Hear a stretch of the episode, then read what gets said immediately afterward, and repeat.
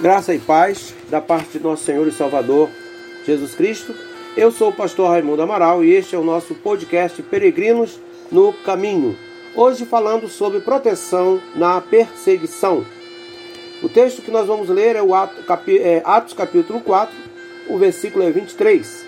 E nós lemos assim: Quando foram soltos, Pedro e João voltaram para os seus e contaram tudo o que os chefes dos sacerdotes e os líderes religiosos lhes tinham dito.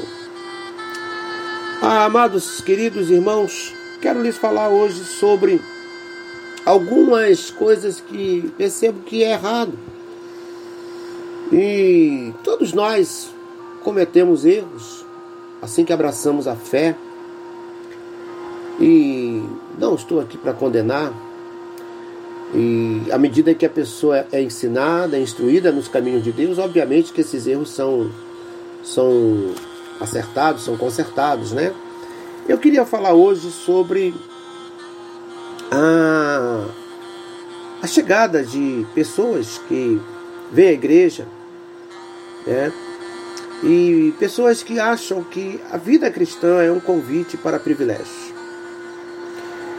Conhecem ainda as escrituras, precisam sentar a escola bíblica, precisam ser é, ensinadas, orientadas. Então muitas pessoas chegam achando que a vida cristã é um convite para privilégio. Muitos julgam que a vida de fé é um chamado para viver uma história de sucesso. A, a propaganda, entre aspas, feita pelos televangelistas, de fato levam as pessoas a pensarem dessa forma. Mas esse não é o verdadeiro evangelho, não é o evangelho que Jesus ensinou. A igreja, no início de sua existência, ela passou por lutas. A igreja sofreu perseguição. Esse foi um dos momentos mais marcantes, creio eu, da história da igreja. Né? E ainda hoje a igreja sofre.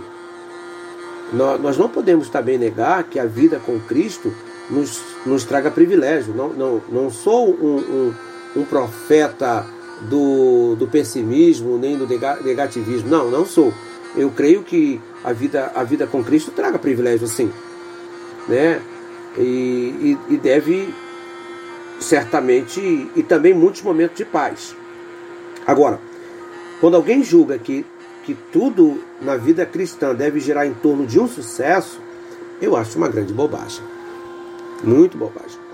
Pedro e João, vejam a história, Pedro e João tinham sido soltos naquele momento em que se passava o texto do início, no, no, no, início da nossa reflexão, ou seja, o texto que nós acabamos de ler. E se você ler o texto, né, você vai perceber que esses homens é, sofreram por, sua por causa da mensagem que estavam anunciando. E, e se você, meu querido ouvinte, espera viver uma vida cristã autêntica, deve se preparar para sofrer perseguições. Crente sofre perseguições. A história está aí para contar. O apóstolo Paulo, no capítulo 20 de Atos, ele diz que estava indo para Jerusalém sem saber o que lhe aconteceria, mas que o Espírito Santo lhe falou que em todas as cidades lhe aguardavam prisões e sofrimentos. Atos capítulo 20, versos 22 e 23. O que eu quero dizer para você é que quanto mais se aproxima o fim dos tempos, mais difícil se torna viver o desafio de uma vida cristã autêntica. Você concorda comigo? Pois é. Mas é preciso, querido, confiar e contar sempre com a proteção de nosso Senhor Jesus Cristo em nosso dia a dia. Deus abençoe, Deus ilumine sua mente, encha seu coração de graça e que o Senhor te favoreça. A minha oração é para que o Espírito Santo te conduza e livre de todo engano. Tudo aquilo que é contrário à vontade de Deus para a sua vida seja repreendido e seja retirado. Compartilhe essa mensagem. Compartilhar das Escrituras consola.